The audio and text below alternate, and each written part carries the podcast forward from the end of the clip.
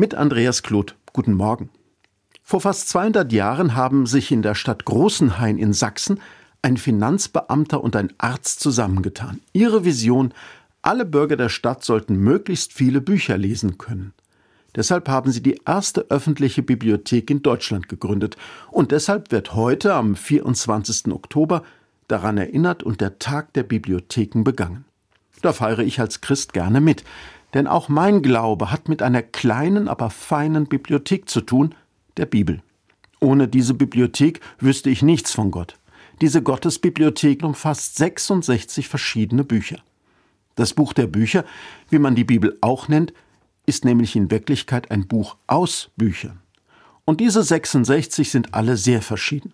Da gibt es Gesetze und Liebesgedichte, breit angelegte Abenteuerromane und knackig kurze Weisheitssätze. Manchmal widersprechen sich die einzelnen Bücher auch.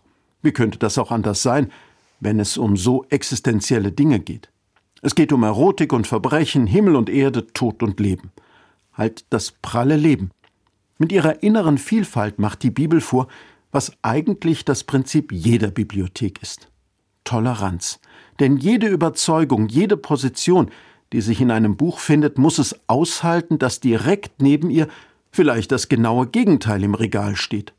Wer die Bibel in der Tasche hat, der trägt den Glauben von ganz verschiedenen Menschen mit sich, denen es wichtig war, von ihren Erfahrungen mit Gott zu erzählen. Die Bibel nennt sie eine Wolke von Zeugen. Mal sind diese Zeugen einer Meinung, mal nicht. Mal halten sie zusammen wie Pech und Schwefel, dann wieder streiten sie sich, dass die Fetzen fliegen. Genau so soll es sein, haben unsere Väter und Mütter im Glauben gesagt. Und seit über anderthalb Jahrtausenden ist es so. Keins der Bücher darf aus dieser kleinen Bibliothek entfernt werden, auch dann nicht, wenn sie einem nicht passen.